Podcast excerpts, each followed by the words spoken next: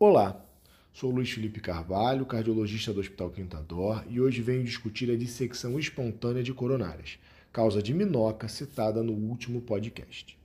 A dissecção espontânea das coronárias é definida como a separação das camadas da parede do vaso, criando um falso lúmen de maneira não traumática ou iatrogênica. Esse falso lúmen pode se estabelecer entre a íntima e a média, ou entre a média e a adventícia do vaso. A falsa luz, quando preenchida, acaba por gerar um hematoma intramural que vem a reduzir a luz verdadeira, comprometendo o fluxo distal e gerando isquemia e infarto por consequência. Algumas séries de estudos apontam uma prevalência de 3 a 4% dentre os pacientes com síndrome coronariana aguda. Quando analisamos apenas os infartos com supra em mulheres, chegamos a 11% de prevalência e até 25% quando consideradas apenas as mulheres jovens, abaixo de 50 anos. A fisiopatologia tem dois mecanismos possíveis. O primeiro é a ruptura da íntima com consequente dissecção e o segundo é o extravasamento a partir dos vasa vasorum. A etiologia pode estar atrelada à aterosclerose, com placas lipídicas sendo o ponto de ruptura da íntima, ou displasia fibromuscular, alterações do colágeno, como diversas doenças reumatológicas, ou durante a gestação, tipicamente no período periparto, devido a mecanismos hormonais e a exacerbação do estresse das paredes dos vasos. Tipicamente, quando a aterosclerose é a causa, vemos lesões de dissecção menores e mais focais, enquanto nos outros casos as lesões são mais extensas. A apresentação clínica é de dor torácica anginosa, com arritmias ventriculares ocorrendo em mais de 10% das vezes, 26% das vezes com supra de segmento ST e, em geral, com troponina positiva. O grupo clássico acometido são as mulheres jovens, e nosso grau de suspeição deve ser alto, sempre que estivermos diante de mulheres jovens sem fatores de risco típicos de doença cardiovascular, no momento periparto e quem tem história de displasia fibromuscular ou doenças do colágeno, como Marfan, Ehlers-Danlos ou doenças reumatológicas. A história natural da doença é a da resolução espontânea em cerca de quatro semanas, na maioria das vezes. O diagnóstico é feito com coronariografia armada com imagens intravasculares, como a tomografia de coerência ótica e ultrassom intravascular.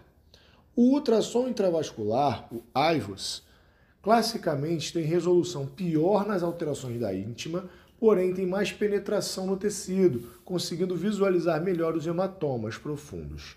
Já a tomografia de coerência ótica, a OCT, tem resolução melhor para alterações mais próximas à luz, identificando o rasgo da íntima mais frequentemente.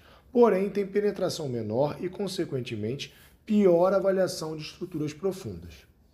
A angiotomografia e a angiorressonância não são recomendadas para o diagnóstico inicial, porém, tem boa utilidade no acompanhamento seriado para conferir a resolução do quadro ao longo das semanas, tipicamente após quatro semanas. A imagem angiográfica que faz o diagnóstico pode ter três padrões diferentes. O tipo 1 é o clássico, sendo facilmente visível o rasgo na parede e as duas luzes paralelas, a verdadeira e a falsa. O sinal é patognomônico e não carece de complementação com imagens da parede, com ultrassom intravascular ou a ACT. Já o tipo 2 se apresenta como uma estenose extensa, por vezes com transição gradual e por vezes com transição abrupta. O diagnóstico diferencial é com espasmo, devendo-se fazer prova vasodilatadora antes de confirmar. Caso negativo, devemos lançar mão da OCT ou do ultrassom intravascular. Já o tipo 3 apresenta padrão idêntico ao de lesões ateroscleróticas e só identificaremos com alto grau de suspeição devido ao perfil típico da paciente, que mostrará que nos levará à realização do ultrassom intravascular ou da tomografia de coerência óptica. Como dito anteriormente, a história natural da doença é a de resolução espontânea. Portanto, quando possível, devemos adotar tratamento conservador, usando nitrato e beta-bloque no primeiro momento, sendo o beta-bloque prolongado como terapia de longo prazo, e dupla antiagregação, evitando a anticoagulação. Cenários agudos de isquemia, como dor mantida, arritmias ventriculares, recorrência de dissecção, disfunção do VE ou lesão de tronco ou da DEA proximal, deverão ser tratados com revascularização, sendo a opção percutânea a escolha usual. Devemos lembrar, porém, que uma vez reabsorvido o hematoma intramural, a parede altera a sua estrutura, gerando má posição do estente, facilitando assim cisalhamento e, consequentemente, risco aumentado de trombose intraestente. Por isso, devemos evitar angioplastias desnecessárias, usar dupla antiagregação e lembrar da opção de estentes bioabsorvíveis na tomada de decisão. O prognóstico em geral é bom, sendo que após a deshospitalização a taxa de complicações é bastante baixa, atrelando os desfechos ruins tipicamente à fase aguda. Uma vez que o paciente vença a internação, seu prognóstico é muito bom.